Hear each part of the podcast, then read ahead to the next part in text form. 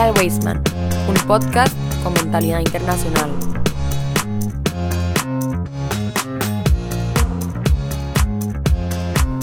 Reciban un cordial saludo, comunidad Wasteman. Es para nosotros un gusto y un verdadero placer que usted esté ahí nuevamente de ese lado de su celular, de su computadora, del radio, de su vehículo o de donde sea que nos esté escuchando. Hoy con nuestro programa de todos los viernes de Torah al día. Es un gusto de verdad que nos esté acompañando. Hoy nuevamente en compañía, por supuesto, de mi compañero inseparable, el autodenominado Dream Team. Estamos acá con el More Rashi Zamora. Rashi, ¿qué tal? Todo bien, gracias a Dios, profe. ¿Cómo está usted? Bastante bien, ya cierre de año, ¿verdad, Rashi? Cierre de año. Cierre de año que es muy demandante, ¿verdad? Por acá en el, en, el cole y en el trabajo, y me imagino que así en todos los trabajos que tienen que ver con educación cuando estamos en proceso de cierre, ¿verdad? Correcto, yo creo que la recompensa es el, el clima frío. Porque me gusta, pero sí, hay, que hacer mucho, hay que ponerle mucho esfuerzo a esta última parte. Sí, este ya es como el último, el último ya empujón para que, este, por supuesto, por la razón que nosotros lo hacemos, que es por nuestros chicos vayan con esas habilidades y esos aprendizajes bastante interiorizados, ¿verdad? Correcto, y que puedan reflexionar de todo el trabajo que se hizo durante el año, de parte de ellos y de parte de nosotros. Aquí nosotros siempre le pedimos a los chicos reflexiones no solo del trabajo de ellos, sino que ellos pueden criticar, entre comillas, al profe y decir, dar una crítica positiva de que, que se podría mejorar, qué se podría hacer, qué les gustó, qué no les gustó. Entonces es muy enriquecedor Claro, eso es parte importantísima e indivisible del IB, el tema de retroalimentación y estar en constante revisión de las labores que nosotros hacemos. 8 eh, del Kislev del 5783, Rashi. Correcto. Estamos a las puertas de Hanukkah, ¿verdad? Sí, estamos cerca. Hanukkah es el 25 de Kislev, así que nos estamos acercando. Nos estamos acercando. con el calendario común, más o menos, ¿qué fecha cae? No tenés idea. Mm, creo que por ahí el 17, 18 de diciembre más o menos. 17, 18 de diciembre, sí, estamos, estamos por ahí, ya estamos entrando a diciembre, ya mañana es primero, me parece, el calendario común. Correcto, cumpleaños de mi madre. Felicidades, ¿cómo se llama tu mamá, Rashi? Eh, Hanna. Quiero enviarle un especial saludo y felicitación a doña Hanna, a la mamá de, de, de Rashi, de nuestro querido Moré, quien ha hecho, no se lo tengo que decir porque ella sabe, un espectacular trabajo en la crianza de este de mi compañero de podcast, podcaster, este Rashi. De verdad, un, abrazo enorme y que sean muchísimos, muchísimos años más al lado de su familia, de sus seres queridos y sobre todo con muchísima salud. Amén, que así sea. Que así sea. Eh, Rashi, vamos a desgranar un poco la paracha de la semana, pero no podemos empezar antes sin mencionar cómo va el Mundial de Fútbol, ¿verdad? Porque esto no es ajeno a nosotros, lo que, lo que está pasando con nuestra selección y también con los triunfos de otros países, este, el triunfo de Argentina, eh, la pérdida de, bueno, ganó México, pero igual ya no se clasificó. En fin, quién sabe, quién sabe qué nos deparará este mundial porque está trayendo muchas sorpresas, ¿verdad? Correcto, hay muchas sorpresas y equipos que tal vez uno no pensaba que estaban como para dar la pelea, la están dando. Sí, entiendo que clasificó Australia, inclusive, creo que clasificó Australia y nadie daba nada por Australia, un país que futbolísticamente este, pues está siempre ahí porque básicamente e, ese primer cupo por Oceanía se lo lleva, este, pero que tradicionalmente no es como que el fútbol sea el, fuerte de ellos, ¿verdad? Pero bueno, vamos a ver eh, qué seguirá ocurriendo en el Mundial que, causa tanto furor en nuestros estudiantes y que hay que a veces, ¿verdad?, amarrarlos un poco para que se tranquilicen. Sí, pues la, la, fiebre que tenemos los ticos, yo creo que eso nos, nos conecta bastante con el fútbol a ellos en especial. Yo me acuerdo del Mundial 2002 y tengo recuerdos muy bonitos, levantarme la madrugada con mi papá a ver los partidos, ese partido contra Brasil, increíble que le metimos dos goles. Yo aún sigo llorando por ese no gol de Winston Pars. ah, sí. Qué bruto Winston Pars. Muy parecido a lo que pasó con Marc Ureña contra, contra Países Bajos, el Mundial del 2014, que tuvo una última jugada, una jugada y que literal, o sea, quedó, o sea, se llevó como a cinco jugadores, Marco Ureña convertido en Ronaldinho Gaucho y de cara al portero definió como Marco Ureña y no entró. Pero bueno, eh, una vez me había contado que el Rebe habló sobre sobre el fútbol, ¿verdad? Hizo una comparación. ¿Cómo era esa anécdota? Correcto, el Rebe hizo una vez, un muchacho le, le habló al Rebe sobre el fútbol y el Rebe le hizo una analogía. El Rebe le dijo, la bola es redonda porque representa el planeta Tierra, que es redondo. Sorry para todas las personas que creen que el planeta es plano, pero... Nos disculpamos ahí con los terraplanistas. Correcto. El Rebe dijo, la Tierra es redonda y él dijo, hay dos canchas. Una cancha representa como el lado del bien y la otra representa el lado del mal. Mi trabajo es meter el mundo, que es la bola, en la cancha del lado del bien. Ese es el trabajo de, de nosotros en este mundo. Cuesta. A veces uno empieza el partido muchas veces perdiendo 2 a 0 ya contra ciertos retos que uno tiene. Pero el rey dijo, uno tiene que hacer todo lo que uno pueda para agarrar esa bola que representa el mundo y tirarlo del lado sagrado. Si el rey dijo eso, más de algún partidillo se tuvo que haber visto algo. Para, para entender, o sea, para entenderlo tuvo que haber visto algún partido por ahí o, o, o escuchado en la radio o algo. Bueno, le puedo contar otra historia que tiene que ver con otro deporte que es el béisbol. Y un muchacho fue donde rey andaba una gorra de los Yankees, ¿verdad? Porque estaba en Nueva York. Y el rey le preguntó, ¿usted juega para los Yankees? Y el muchacho se quedó viendo así como, este señor de verdad que no sabe nada de deportes. Él dijo, no. Y le dijo, ¿qué hace usted? Él dijo, no, yo voy al estadio y los veo a ellos jugar. Y el rey le dijo, pero ¿por qué no entra para jugar? Y el muchacho pensaba igual y el señor este no entiende cómo es que funcionan los deportes. Y el rey le dijo, lo que yo le quiero enseñar a usted es que muchas veces uno es un espectador y estamos cómodos con ese rol. Mm. A uno tiene que ser mm. de los que están en el campo. ¿Para qué? ¿Para qué si usted puede jugar, por ejemplo, béisbol con sus amigos, agarre la tarde, en lugar de ir al estado de los Yankees y ver el partido, agarre la tarde y juegue con sus amigos, haga conexiones, sea parte de los que lo hacen, no sea un espectador, espectador más. Grandísimo. Como... Grandísima historia y grandísima reflexión. El, el Rebe siempre este, añade, da, dando su toque a todo. Ahí he leído algo yo del Rebe, no creas, ahí me he, en algunos libros que me he encontrado por ahí, artículos y todo, y de verdad que para casi todo tenía una bastantes analogías y muy muy interesantes, muy muy muy buenas. Pero bueno, vamos a entrar, vamos a entrar ya en materia y vamos a hablar de la paracha de esta semana que va a ser leída en todas las sinagogas el día sábado, ¿verdad? Así es. Y es la eh, parashá de Bayetse, así se lee, así se dice. Así se dice, profe.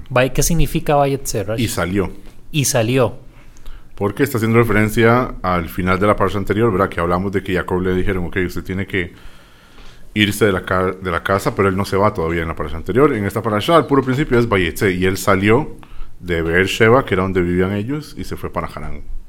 Llega, yo estuve leyendo la parasha y llega a un lugar este, que ocurre una historia bastante particular e inusual, ¿verdad?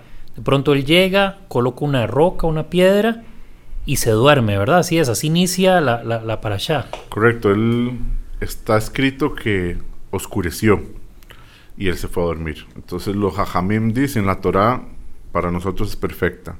Si nos cuenta que oscureció, es porque eso no era lo normal. ¿Qué fue lo que pasó? Dios hizo a propósito que se oscureciera para que él se fuera a dormir.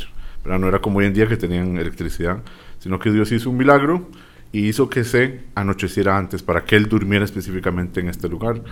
Eventualmente se iba a dar cuenta él que ese era el lugar donde iba a estar el templo. Sí, o se puede entender, se puede entender como de, de pronto un fenómeno natural, ¿verdad? Que, que, que, que Dios permite que así sea. Eh, y se ponen nubes cerca del sol y efectivamente oscurece. O ocurre un eclipse también, ¿verdad? Que, que, son, que son razones. O bien se hace la noche propiamente. Se hace la noche propiamente porque Dios, alguna cosa que es muy bonito es que Él es justo. Por ejemplo, ese tiempo se lo robaron al día, en teoría. No está bien que Dios le quite, el día tiene cierta cantidad. Entonces, hay otro milagro que nosotros conocemos que fue durante la conquista de Israel en el libro de Joshua, que eventualmente vamos a hablar de eso.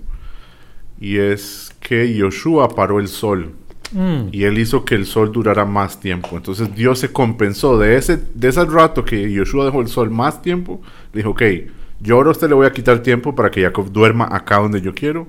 No se preocupe, en un par de años eventualmente yo se los voy a pagar de vuelta a esas horas. Creo que la ciudad, y aquí voy a patinar, se llamaba Gabaón, donde ocurre este asunto de, de que, se, que lo detienen posteriormente, si no me equivoco. En español, pues en Gibeón es en hebreo. Gibeón, no, Gabaón. Bueno, no andaba tan, tan, sí, tan sí. perdido. Recuerdo de esas, esas historias bíblicas que me contaba mi, mi abuelita, a quien envío un saludo. este, justamente, donde me contaste eso, recordé lo- lo- la triangulación de información. Pero bueno, entonces eh, oscurece, básicamente, eh, eh, se adelanta, por decirlo así, la hora, eh, la hora de, de- de- de anochecer y se duerme Jacob. Correcto, se va a dormir y antes de irse a dormir, él agarra unas piedras y las pone alrededor de su cabeza para protección y después se queda dormido. Como unas piedras alrededor de su cabeza. ¿En qué sentido? Agarró piedras y él dijo que yo quiero protegerme de los, de los animales. Entonces hizo como una cuevita. Hizo una... como un al fin, casco, él se acostó y alrededor de la cabeza puso piedras. Ah, ok. Que si nosotros lo pensamos no tiene sentido, porque Sí. ¿y el resto del cuerpo qué pasa? Exacto. Entonces los Hamim dicen que él lo hizo a propósito para enseñarnos algo. Él venía ahora con toda la intención de hacer su, empezar su vida. Ya salió de la casa de sus papás, tiene que empezar a trabajar como todos los demás, tiene que casarse. Y él dijo, yo quiero ser una persona que de verdad tenga una conexión con Dios. Lo primero que tengo que cuidarme es mi cabeza Mm, la cabeza, las ideas. Yo voy a escuchar Claro. muchas cosas en el trabajo. Voy a trabajar con muchos tipos de personas, como vamos a ver, que lo pueden influenciar fácilmente. Él dijo, lo primero que yo tengo que protegerme es la cabeza. Y eso fue lo que él hizo. Él agarró las piedras, las puso alrededor y se fue a dormir. Pero no era protección física porque él sabía que Dios lo iba a proteger. Pero sí era como este, dando un mensaje a nosotros. Una de las cosas interesantes en relación a esto, voy a adelantarme después de volverme, pero es que cuando él se despierta, él pone piedras en plural. Pero cuando él se devuelve, hay una sola piedra. Una sola Una piedra. pie- sola piedra. Entonces Rashi dice, ¿qué fue lo que pasó acá? Todas las piedras estaban peleando para estar debajo de la cabeza de él. Como Jacob es un tzadik, en el mundo judío un tzadik es un justo, una persona súper especial. Todas las piedras estaban peleándose. ¿Cuál es la que él va a poner la cabeza? ¿Verdad? ¿Cuál es la que de verdad va a estar a la parte de la cabeza de Jacob? Entonces, las, todas se unieron y se convirtieron en una sola. Para que todas pudieran compartir el Wow. mérito. Wow, increíble. Rachi, entonces la parasha recuerdo que sigue en la que él se duerme y tiene un sueño, ¿verdad? Ese sueño, eh, hay varios elementos que a mí me llamaron la atención. Ahí me vas, vas añadiendo si, si, si me salto algo. En el sueño, él ve una escalera que va desde ese lugar donde él está hasta el cielo. Y que usando esa escalera hay ángeles que subían y bajaban, ¿verdad? Pues, Haciendo una, ¿verdad? Eh, parafraseándolo, ¿verdad? ¿Es así? Es correcto. Él lo que sueña es que hay un sulam, que es como se dice escalera, está pegada al suelo, que es un detalle importante, y está pegada al cielo. No simplemente es como una escalera ahí que se pone y se quita, sino que la escalera, usualmente cuando uno ve cuadros y eso se ve como una escalera para reparar cosas, ¿verdad? Simplemente la pusieron así, no, era una escalera bien hecha. Era como por ejemplo en un museo, en un edificio así bien bonito, una buena escalera. Esa estaba de abajo pegándose hacia arriba. Y los ángeles subían y bajaban. Entonces hay varias interpretaciones que estaban haciendo los ángeles, ¿verdad? Porque suben y bajan. Una interpretación es que ese momento él ya estaba dentro de Israel. Entonces los ángeles que lo estaban acompañando a él terminaron su misión, ¿verdad? Habíamos hablado en uno de los podcasts que ellos solo pueden cumplir una misión. Él dijeron, ok, proteja a Jacob hasta Israel.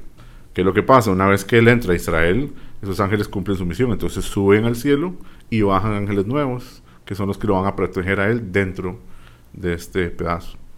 Ahora, es, es, él va a salir de Israel, entonces puede ser también al revés, que los ángeles que lo están acompañando ahora es, es en la tierra de Israel, suben y después bajan, porque eventualmente vamos a ver que ellos, él vuelve a tener ese contacto con esos ángeles.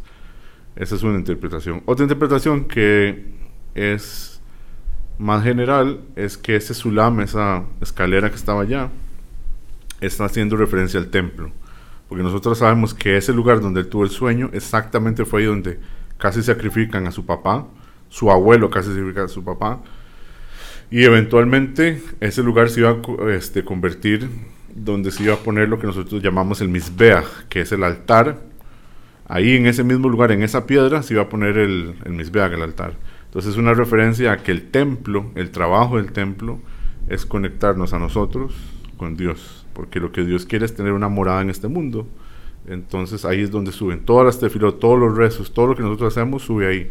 Por eso es que la costumbre judía es rezar viendo hacia el este, ¿verdad? Hacia en dirección al templo. Porque de ahí es donde van a subir sus rezos, eventualmente van a llegar a Dios. Hay algo que me intriga y es porque los ángeles necesitaban escaleras para subir y bajar. O sea, no, no, no. Me, me queda un poco como, como la duda. Bueno, la vez pasada habíamos discutido acerca y hablado acerca del tema de los ángeles, ¿verdad? Si tenían alas o qué, esto y lo otro. Este, me queda como esa intriga, ¿verdad? Eh, no simplemente podían descender o ascender, ¿verdad? Este, sí, en realidad no tiene sentido, porque es algo espiritual. El mundo espiritual se maneja muy diferente. Muchas veces, cuando hacemos referencias a algo espiritual, lo pensamos y decimos, ok, es que Dios está en el cielo. Acuerdo al judaísmo, todas las, todas las cosas espirituales están aquí. Aquí donde estamos sentados nosotros, todo está aquí. ¿Cuál es el problema? El problema es que yo no lo veo. Entonces, si yo fuera, entre comillas, más elevado, yo podría ver esas cosas. Entonces, cuando hablamos de niveles espirituales, de que es más elevado o menos elevado, no es en espacio físico. Entonces, el concepto de la escalera simplemente es más bien una referencia a eso, a la conexión de Dios con el mundo, porque el judaísmo es muy este, específico en que lo que nosotros creemos es que Dios quiere este mundo, este mundo físico. Entonces está haciendo como referencia a eso, pero en, en teoría no, jamás que ocupaban las, que la Sí, escalera. no. Es más bien una referencia a eso, a la conexión entre Dios. Porque al final de la escalera, la Torah lo menciona, Dios es el que está al final de la escalera, en la parte de arriba. Entonces igualmente Dios tampoco es que va a bajar. Porque eso no existe. Simplemente una referencia a los niveles espirituales. Ahora, este, mencionaste algo hace un momento y es que en ese lugar donde Jacob eh, duerme, por decirlo así, en el momento en que oscurece, es el mismo lugar donde Abraham iba a sacrificar a su hijo, por lo tanto es el lugar donde se construyó el templo. ¿Es así? Correcto. O sea, entonces tiene, vamos a ver, si ya de por sí el, el templo tiene un valor y un poder simbólico enorme por eh, ser el templo propiamente, ¿verdad? ¿Cómo es que se dice en, en- en- en- en hebreo? Beit Amitash. o- Correcto, el Beit Ok. HaMikdash. Este, ya ahora un valor histórico de raíces judías muy fuerte, porque estamos hablando de acontecimientos bastante. De hecho, la paracha sigue diciendo que Jacob bendice, creo que es con aceite o unge con aceite una roca y la deja ahí, ¿verdad? Creo que continúa este, la, la- la- la historia por ahí. Sí, cuando él se va, él agarra esa roca, que ahora sabemos porque es una, ¿verdad? Pero era un montón. Y él hace como un tipo monumento. Nosotros no creemos en monumentos per se, pero era como algo simbólico que se iba a quedar allá en haciendo... este, Sí, como para recordar, como una especie de memorial para recordar Correcto. que acá ocurrió esto que resultó ser sobrenatural, que conectaba la tierra con, ¿verdad? Porque decía esto, creo que es que dice una parte del portón del, del, del- del cielo, literal, así. Correcto. Así dice. Y le pone el nombre Beit El, que significa Beit es casa y El es el nombre de Dios. Mm. Entonces le pone esta es la casa de Dios. Ok, entonces, ¿en ¿cómo continúa la, la, la, la parasha por, por ahí?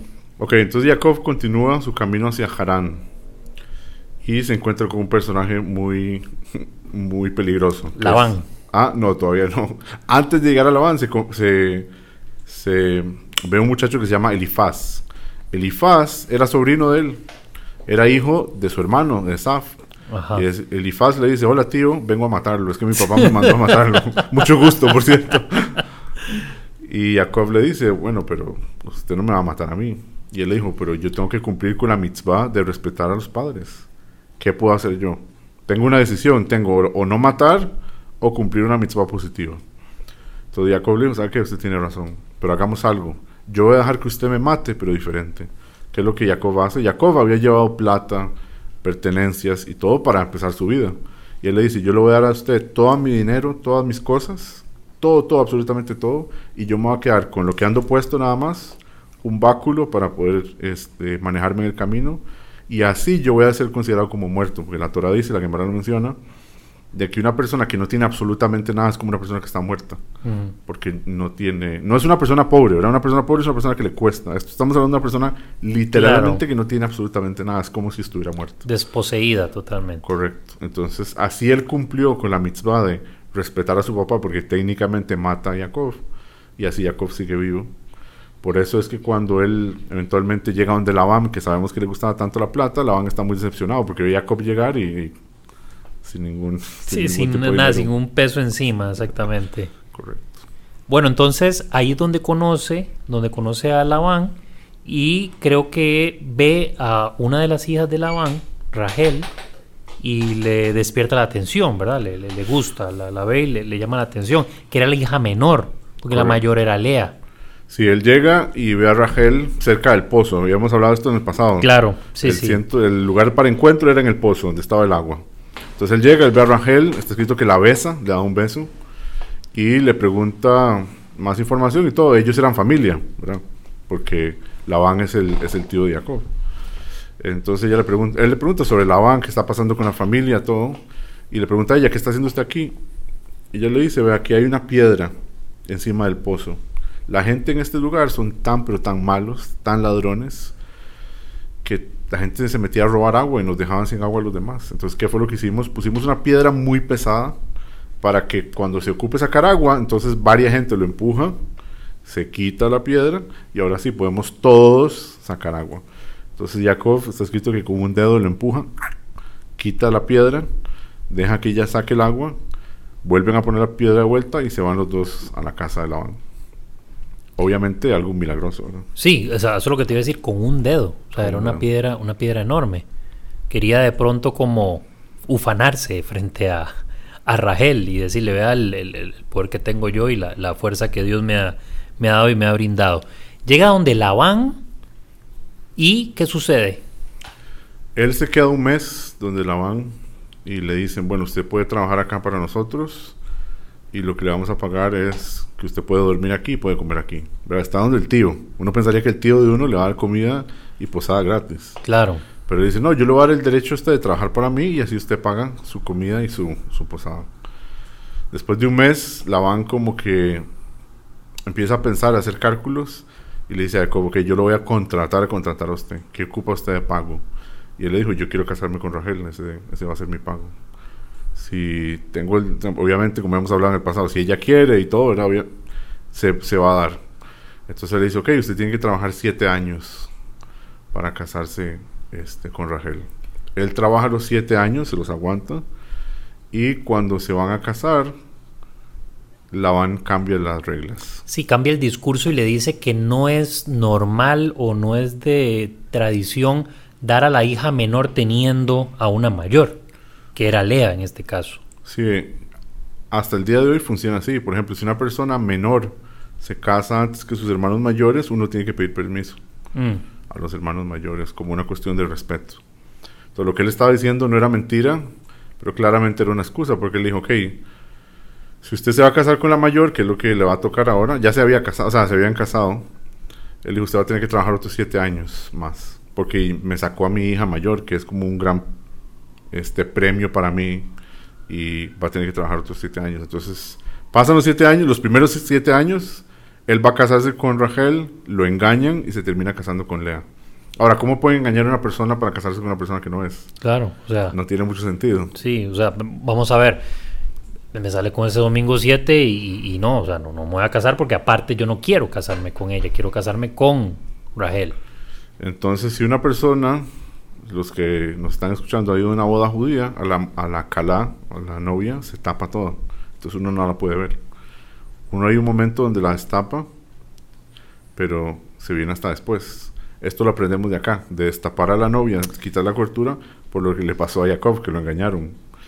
Ahora, también hay una cosa muy bonita que vemos aquí como el amor entre ellos que, que se tenían. Y es que Rachel, cuando se dio cuenta de lo que el papá iba a hacer, ella le dio a su hermana Lea unas señales. Ella había hecho, eh, ya conocían a, a Labán. Entonces Rachel le dijo a Jacob, hagamos como unas señales, unas palabras en código para saber que estoy yo y no le van a dar a alguien más. Entonces ellos se organizan y lo tienen así. Cuando ella ve que con la persona que el papá va a hacer el trueque en realidad es con su hermana mayor, ella dice, ok, es diferente. Yo no quiero que mi hermana pase una vergüenza. Mm, Y yo sé que Jacob aceptaría también para que ella no pase una vergüenza. En el judaísmo, avergonzar a una persona es algo muy, muy heavy. Hay historias en la Gemara donde habla sobre... Hay una historia de un rabino que él se tiró a un fuego porque él escuchó algo y él sabía que la persona esta se iba a dar cuenta, que él se dio cuenta y le iba a dar pena. Entonces se tiró al fuego y se mató. Wow. Simplemente para no avergonzar a la persona. Entonces, en el judaísmo lo que es avergonzar a alguien más tiene mucho tiene mucha repercusión. Entonces ella dijo, ok, yo no quiero que mi hermana pase una vergüenza. Le dio las señales, le dice las palabras, códigos a Jacob, Jacob dice, ah, sí, está Rachel, se casan y después él se da cuenta, ¿verdad? Una vez que ya pone el anillo y ya pasa todo como el acto oficial, entonces él se da cuenta que no, esta es, esta es Lea, esta no es, no es Rachel. Claro. ¿Pasan otros siete años para poder casarse con Rachel? No. Eh, Eso es lo que uno pensaría. Entonces, a él lo, lo que pasa es así. Él se casa con Lea, esperan siete días, porque las, en, la, en el judaísmo la boda dura siete días, es la celebración, y él se puede casar con Rachel, y después tiene que quedarse trabajando siete años. Ah, ok. Igual pasan siete días, se casa con Rachel y paga acá siete años más de, de trabajo en los que el Labán estuvo jugando con el salario y con la paga, con absolutamente todo lo que él, él, él- él recibía, ¿verdad? Sí, él, la Torah dice que Jacob quería tanto a Rachel que los primeros años, que son siete años de trabajo, se le pasaron a él así, rapidísimo. Tanto la quería que él dijo, esto no es nada. Entonces él le dijo a, la- a Labán, si usted me va a poner a trabajar otros siete años, para mí ni fu ni fa, porque es para ella. Claro. Entonces me va a pasar rápido. Pero él dijo, no, usted se puede casar con ella. Nada más espérese que termine la boda. Y aquí vemos otra cosa inteligente que hizo Labán, que obviamente es algo malo, pero era muy inteligente. Y es que para la primera boda, la Torah, si usted se fija en el texto, dice que Labán hizo una fiesta. Invitó a la gente y les dio de comer. La gente no hace eso. Uno hace comida y después invita a la gente. Claro, Porque si no, no va a haber. Sabemos lo importante que es la comida en el judaísmo. por supuesto. Entonces, ¿qué fue lo que pasó acá? ¿Qué fue lo que él hizo? Él quería que la gente estuviera ahí ya desde antes para que la gente no se pusiera a hacer muchas preguntas. Una vez que la gente estaba ahí, les dio comida y todo el mundo estaba tomando, comiendo, estaban entretenidos. Nadie preguntó por la novia. Claro. Entonces él pudo hacer el cambio, el troque enfrente de todo el mundo porque todo el mundo estaba entretenido. Cuando viene la siguiente boda, no dice que hizo una boda, porque él ya había conseguido lo que quería. Toda la plata que él puso para la boda, que le dolió, fue una inversión para engañar a Jacob. Eso, eso te iba a decir, o sea, la razón de, del engaño y de, de, de, pues de hacer todo este vaivén era aprovecharse de la mano de obra de, de Jacob en este caso. Correcto. Algo debía hacer Jacob muy bien para que Labán quisiera tenerlo durante 14 años trabajando a pesar de que no tenía un céntimo encima. Sí, Labán era un idólatra, pero él sabía lo especial que eran estas personas. ¿verdad? Que eran, él era un tzadik, que Jacob era una persona súper especial, y eso le iba a traer bendición. Así como estudiamos la historia de Isaac con Abimelech, ¿verdad? Que él se Claro. dio cuenta que la bendición venía de él. Es más, hay un, hay un rebe que se llama el rebe de Bobov, una dinastía hasídica, y él dice, ¿cómo puede ser que este hombre dejó que pasara este shidduch, que pasara esta pareja, ¿verdad? ¿Por qué no Labán se le metió dijo, ¿sabe qué, Jacob? Yo no quiero que usted se case con mi hija menor. Pudo haber, pudo haber pasado. Sí. Que le diga, no sabe que Jacob, mejor busque usted una muchacha en otro lado y yo le voy a buscar un esposo a mi hija. Yo voy a buscar a alguien que sea más como para mis estándares. Y él dice que ellos dos eran tan especiales, Jacob era tan especial, Rachel era tan especial, que Labán se dio cuenta que si Jacob se casaba con una muchacha X, él la iba a convertir a ella en una persona muy especial, en una tzadeket. Y Rachel, si se iba a casar con un hombre ahí, normal, ella lo iba a convertir a él en un tzadik, en una- un Ujú. super judío, digámoslo. Entonces él dijo, en ese caso voy a tener que pelearme contra cuatro tzadikim, contra cuatro eminencias. Si ellos dos se casan, van a ser ellos dos nada más contra mí. Entonces, hasta ese punto, él la tenía clara que es lo que él ocupaba hacer. Wow. Entonces, si iba a tener cuatro, iba a ser mucho. A los dos, tal vez, entre comillas, los podía controlar y sacarles provecho. Increíble. Era un idólatra, este, Labán acabas de, de- de mencionar y todo, por lo tanto tenía ídolos y toda esta cuestión. Leí en la parasha que hubo como un conflicto que él perdió sus ídolos y luego los anduvo buscando, se los escondieron, ¿verdad? Así fue, así fue ocurriendo. Sí, básicamente cuando Jacob termina de trabajar los últimos siete años, él durante esa época empezaron a tener hijos, ¿verdad? Entonces Lea tiene hijos sin ningún problema y Rachel no puede tener hijos. Así que fue una de las cosas que hablamos en, en, el, en el podcast de la semana pasada, que qué curioso que las matriarcas por lo general tuviesen problemas para concebir.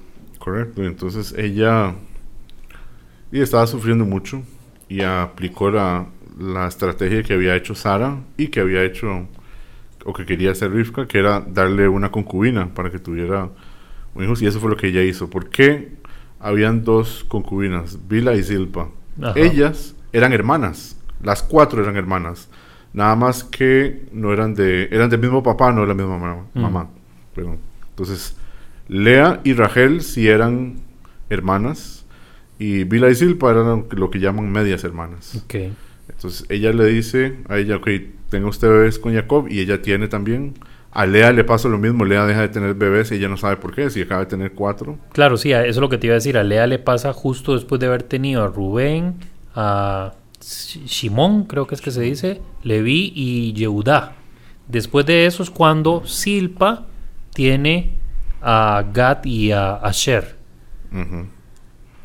Justo pasa después de que Rachel le da la, la, concubina a, a- a- ¿verdad? a Jacob y tiene a Neftalí. Si no me- Naf- Adán, perdón, primero a Adán. Sí, primero a Ajá. y luego a Nef- Naftalí. Y de, entonces ellas tienen hijos así también. Y por último, Rachel tiene un hijo que es Yosef. Yosef, el nombre es un nombre muy especial, el nombre de mi papá también. Yosef se llama tu papá. Yehuda Yosef, tiene los dos. Un saludo a, a- a- a nuestro Doctor. queridísimo el doctor Yehuda Yosef. Así es. Un abrazo enorme, padre de, de nuestro queridísimo Rashi. Entonces, eh, ellos tienen a Yosef, ella le pone así porque Yosef significa agregar. Eh, ella dijo, yo quiero que Dios me agregue un hijo más. Ahora, ¿por qué, por qué tenían interés en, en un hijo más específicamente? ¿Por qué no 80 más? Entonces, ella dijo, yo no quiero pasar una vergüenza. Se repite como la misma, eh, lo mismo que había pasado. Ella dijo, las concubinas tuvieron dos hijos cada una. Yo quiero por lo menos, por lo menos tener lo, lo mínimo como ellas. Y eso fue lo que eventualmente va a pasar. En esta parasha no pasa, pero eventualmente era lo que iba a pasar. Entonces Jacob, una vez ya con su familia hecha, él quiere dejar la casa de, de Labán, ¿verdad? No quiere seguir en este problema que tenía con él. Hay una. Creo que Lea tiene una mujer, ¿verdad? Di- Dina, no recuerdo bien el nombre. Dina, sí. Ajá, Dina, que de- básicamente, bueno, está ahí, que, la, que es, es- es hija de Lea también.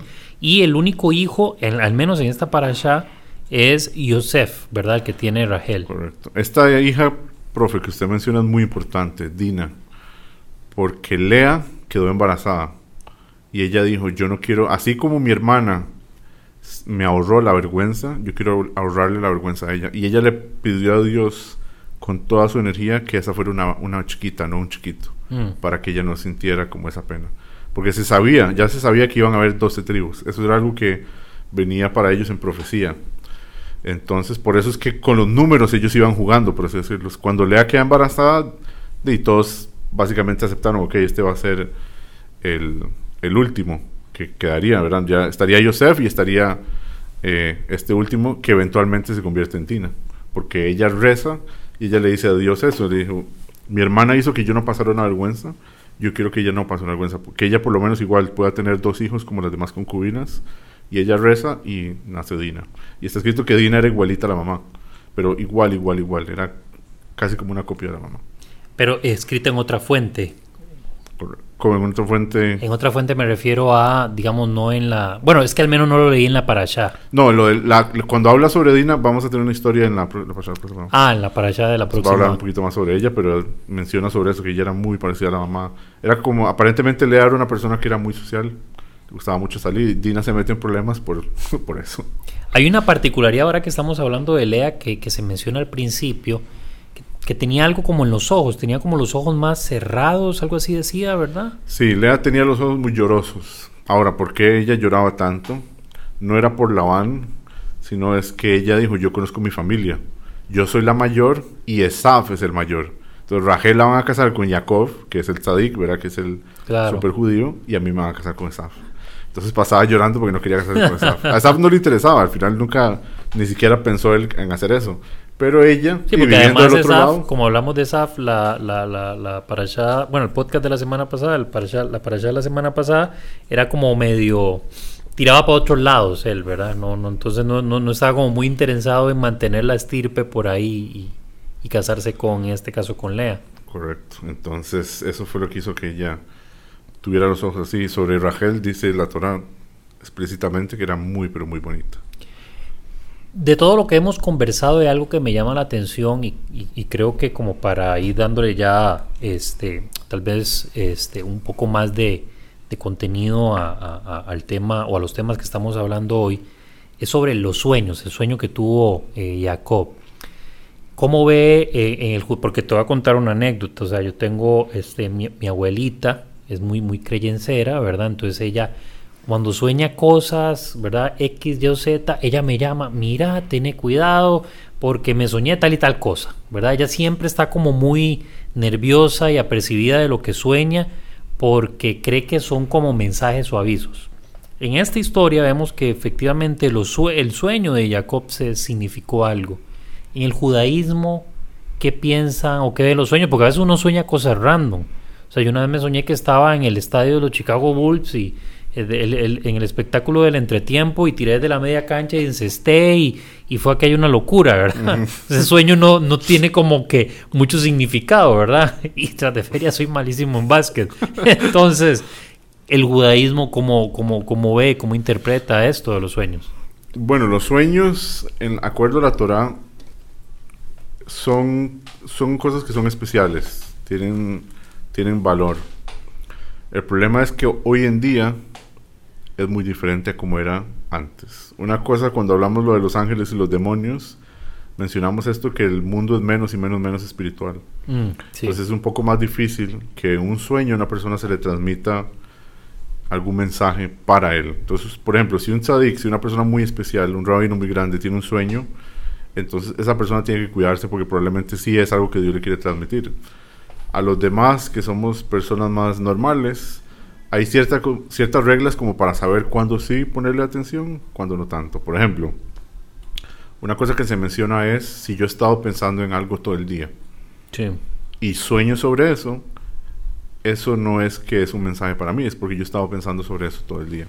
La Gemara incluso trae una historia muy interesante sobre el César que se le acercó a uno de los rabinos y le dijo, ¿qué voy a soñar hoy en la noche? Y él dijo, uy, usted va a soñar que sus enemigos lo van a avergonzar a usted, lo van a hacer pasar una vergüenza. Y efectivamente la noche soñó eso.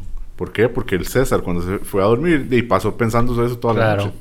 Entonces el rabino ya sabía la estrategia y lo hizo que él soñara eso. Le puso literalmente el sueño a él. Entonces eso es una cosa que hay que ponerle cuidado. Otra cosa es, por ejemplo, la comida. A mí mis papás, sin saber, me lo decían de niño, que no me costara lleno porque uno podía tener pesadillas la Torah menciona esta idea de que ciertas comidas uno no debería comer en la noche. por ejemplo, cosas como muy tarde, ¿verdad? Como comer carne, como comer cosas picantes, porque pueden tener un efecto en la persona. Entonces, hay ciertas reglas que incluyen un poquito lo que yo llamaría sentido común, donde uno sí tiene que saber que ese tipo de, de ideas no necesariamente es un mensaje para la persona. Ahora, ¿cuándo sí debería yo prestarle atención a un sueño? Entonces hay, un, hay una lista, no la tengo, pero hay una lista de cosas que, que uno se puede soñar y que tienen algún significado. Pero por ejemplo, una de las cosas que dice es si una persona tiene un sueño en la madrugada y él sabe que es la madrugada o que ya está a punto de amanecer, ahí sí es una cosa que la persona podría ponerle más cuidado. Por ejemplo, yo me desperté y me volví a dormir como a las 5 de la mañana y tengo un sueño, ya la persona ha dormido básicamente toda la noche entonces ya sus ideas han bajado, entonces la mente está más clara. Entonces si la persona ve algo en el sueño, tal vez sí es algo de, ponerle cuidado. Ahora, lo más importante hoy en día es saber que la, probablemente los sueños no tienen ningún significado. Ahora, ¿qué pasa si una persona sueña algo feo, por ejemplo? Una pesadilla o veo que va a pasar algo malo. ¿Debería yo decirlo? Por ejemplo, como dijo usted, su abuelita lo llamó a usted y le dijo a usted.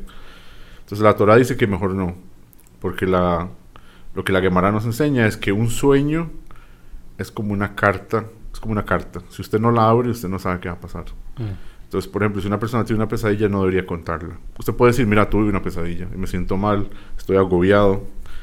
Expresarse, obviamente saludable, pero no contar los detalles. No decir, oh, mira, es que me imaginé que me mataban o mataban a, no sé, a mi abuela o algo así. Eso, es, eso sí es un problema. Porque una vez que usted hable, puede tener un efecto. También otra cosa que es importante es la interpretación de los sueños. Incluso un sueño que sea malo, si la interpretación es buena, no pasa nada. Por ejemplo, Hay una historia, me parece que la trae la quemará, de una persona que se soñó que el cráneo se le abría. Y se lo interpretaron como que le iban a llegar buenas noticias, como que la- se iba a llenar la cabeza de ideas. Y lo que él se soñó fue a él, el cráneo de él, ¿verdad? viéndose golpeado y todo, y algo muy traumático. Y se lo interpretaron así, y eso fue lo que pasó. Más, la Torah dice, eh, la, la Gemara dice que había dos rabinos, Abaye y Raba. Abaye tenía mucha plata, tenía buenos negocios, era muy inteligente, era uno de los líderes del judaísmo. Y Raba era una persona muy brillante y todo, y siempre tenían ellos el mismo sueño. Pero el que le interpretaba los sueños a Valle no era el mismo que a Raba. Y a él se los interpretaba de una manera y tuvo mucho éxito. Y Raba le fue fatal. Se casó dos veces, las dos esposas se le murieron, los hijos se le murieron. Este, perdió su puesto, empezó a perder su inteligencia. O sea, le empezaron a pasar una- unas tragedias horribles. Y fue porque la persona que le interpretó los sueños no lo hizo de manera correcta. Entonces, hoy en día, ese tipo de cosas no van a pasar. O sea, no voy a tirar desde media cancha en el entretiempo, en el, en el, en el Staples Center, creo que es que se llama el, Sí, no, tal vez desde el desde aquel gimnasio acá. Pero entonces hoy en día nosotros no le ponemos tanto cuidado a los sueños. Ahora, ¿qué pasa si de verdad una persona sueña algo y cree que hay algo ahí? Sí está la costumbre de preguntar a un, tzadik, a una persona especial, para saber si es algo, es así. Muchas veces lo que los rabinos le contestan a, a uno es, ese sueño no tiene significado, como de una vez. Hay una historia un poco fuerte de una señora que fue con Rav Kanievsky, me parece, y le dijo, me soñé que mi hijo se va a ahogar y ellos van para un paseo de la escuela. Y él le dijo, no pasa nada. Esos sueños no tienen significado. El chiquito fue al paseo y se ahogó. wow. Obviamente ella fue donde Rav Kanievsky y le, le reclamó y le dijo, no, ¿qué pasó aquí? Y él le dijo, hasta un ladrón o un mentiroso dice la verdad. Hasta un mentiroso de vez en cuando dice la verdad, le preguntan cómo está bien y era cierto. Entonces él le dijo, los sueños nosotros los vemos como mentiras, mentiras, mentiras, mentiras, entonces siempre los rechazamos. Pero de vez en cuando puede pasar que de verdad venía algún mensaje, algún mensaje real. Entonces, como para concluir en la parte más práctica, lo mejor es siempre, digamos, si una persona tiene un sueño malo, no, no contarlo. Simplemente contar que pasó algo, pero no contar qué fue lo que pasó. Si es un sueño bueno, la persona puede tener como cierta alegría y cierto placer de eso, pero como hasta ahí. Estaba escuchando un shiur sobre esto, una clase, y alguien mencionó algo muy interesante. Decía que si una persona tiene un sueño malo, ese, ese feeling malo, ¿verdad? Que él tiene, ya es como algo que le trae suficiente dolor como para que no se cumpla lo que pasó en el sueño. Pero de igual manera, si se, si se sueña algo bueno, ¿verdad? Si me sueño que estoy en la cancha de los Bulls y eso ya me trajo alegría, entonces como que Dios dice, ok, ya está pagada la deuda, usted ya sintió la emoción. No tengo yo que llevarlo a usted a la cancha de los Qué Bulls. injusto. Entonces, por eso también muchas veces, si sueña algo bueno, como guárdeselo, al rato eventualmente pasa. Sí leí algo que decía que los sueños duran como hasta 22 años. No sé por qué, eso tengo que buscar, porque el número 22, Sí, interesante. ¿no? pero como que hasta los 22 años y ya después ahí, o tiene que cumplirse o no se va a cumplir eso. Si hubieras dicho que duran hasta los 23 años, hubiera hecho una asociación ahí con Michael Jordan y, y bueno, me hubiera imaginado allá en el estadio de los Chicago Bulls. Pero qué interesante esto eh, y, digamos que en la, tra- por decirlo así, en la tradición oral de la calle, no me refiero a la tradición oral judía, en la tradición oral de la calle a veces eh, eh, sin conocer y sin saberlo se dicen estas cosas, ¿verdad? Volviendo al ejemplo este que te mencioné de mi abuela, ella también a veces dice que si uno sueña que alguien murió, no necesariamente es porque se va a morir, sino porque va a tener muchos años de vida. Entonces a veces llama como con esa buena noticia. Soñé que te moriste, quiere decir que vas a vivir 200 años, ¿verdad? Entonces a veces hay que darle como esa voltereta y a veces como decís vos, no darle esa importancia, ¿verdad? Necesaria. Una vez escuché una historia, innecesaria, perdón, una vez escuché una historia, este, que no sé si es real, pero la leí, que decía que un, un, un chavalo, ¿verdad? Una persona soñó que lo habían herido de bala. Que el día ese que iba a salir, lo habían herido de bala. Entonces él dijo, bueno, para que no es para que mi sueño no suceda, voy a llamar al trabajo, no voy a ir a trabajar, no voy a salir, voy a pedir eh, delivery, ¿verdad? Para comer eh, y así no va a pasar nada. Y entonces dice que hace todo esto, el chavalo se acuesta y cae una bala perdida en, en estando él en la casa, acostado en la cama, lo hirió y falleció. ¿verdad? Entonces, ¿qué hubiera pasado si esta persona lo hubiera ignorado hubiera salido a trabajar? Pues no le sucede, ¿verdad?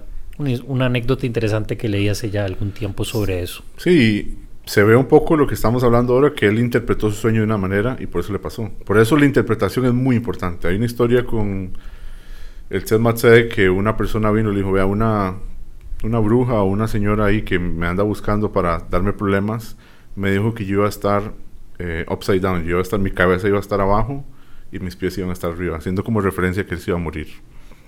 Y el señor iba por el camino y tuvo un accidente y dio la voltereta y quedó así, literalmente, la cabeza para abajo y los pies para arriba. El tema le dijo, ok, ahí usted ya cumplió. Si, había, si ahí había una maldición o algo que ya le echó a usted, ahí ya se cumplió. Entonces, si uno tiene un sueño o algo y uno puede interpretarlo para bien, este rabino, el que estaba escuchando Shu, se me escapa el nombre, pero tengo que buscarlo para darle mérito a él, dice que él se soñó que tenía un talit puesto, pero los tzitzit no estaban. Y eso es algo muy peligroso para nosotros. Si los tzitzit no están en el talit, uno no se lo puede poner, está prohibido. Es el tema de los, el talit, sí. El, talit y tiene unas tiritas los en la que vienen con los nuditos, ok. Entonces, él se soñó eso, que andaba un talit sin tzitzit y eso es, es, algo rudo, es un problema. Entonces, alguien le dijo, no se preocupe, es porque usted va a tener una niña. Eso significa que usted se puso talit sin tzitzit entonces su esposa va a quedar embarazada y va a tener a alguien que no use tzitzit. ¿Quiénes no usan tzitzit? Las mujeres. Ah. Entonces dice que ese año tuvo una niña. wow, interesante. Sí, entonces si uno escucha algo, sí, porque tal... cuenta algo, tratar de interpretarlo para, para, bien. Sí, no, exacto, porque la primera interpretación esa es wow, quiere decir que estás incumpliendo los mandamientos, algo malo está en tu vida, algo malo te va a pasar. Pero también está esa otra interpretación, ¿verdad? Que que es positiva. Que es positiva, le dio... Ahora, la Gemara cuenta varios escenarios. Tal vez para un podcast podríamos traerlos todos, pero, por ejemplo, si uno se sueña con una serpiente, es algo bueno. Es una señal de lo que mm. nosotros llamamos parnasá, buena plata. Entonces, usted se sueña con una serpiente, significa que va a tener buena plata. Este, un animal con el que uno no debería soñarse, o es una señal mala soñarse, es como un puerco, puerco espín. Ajá, un puerco espín. No sé por qué, pero un puerco espín, un mono y un elefante que no ande, eh, ¿cómo se llama lo que le ponen para montarlo? Como una montadura. Una montadura. Entonces... Simple y sencillamente es... Son como mal, mal exactamente. Me acuerdo que un señor le dijo a mi papá que si él se soñaba con cabras era bueno. Porque igual era una señal como de panazada de plata. Entonces, hay ciertas cosas que uno pensaría que tal vez nada que ver, es un poco random. Por ejemplo, una serpiente, yo lo relacionaría con algo malo. Claro. Pero no, la, la Gemara dice, la serpiente es como una señal de dinero. Mm. Entonces, usted se sueña con eso. Obviamente, hoy en la noche, si nos soñamos con eso, no cuenta porque estamos hablando de eso, pero si algún día uno tiene un sueño sobre eso. Ahora que decís eso de la, de, dependiendo de la interpretación que uno le dé, una vez escuché a una señora contando un sueño que, eh, que veía ella un árbol y que el árbol estaba siendo rodeado por una gran serpiente. Y la interpretación, ella llegó escandalizada, recuerdo contar, eso fue hace muchos años a contar y decía que el árbol representaba a la familia por el tema del árbol genealógico y que la, serpiente, como es algo negativo, iba a poner como disensión y división entre la familia. Y así pasó.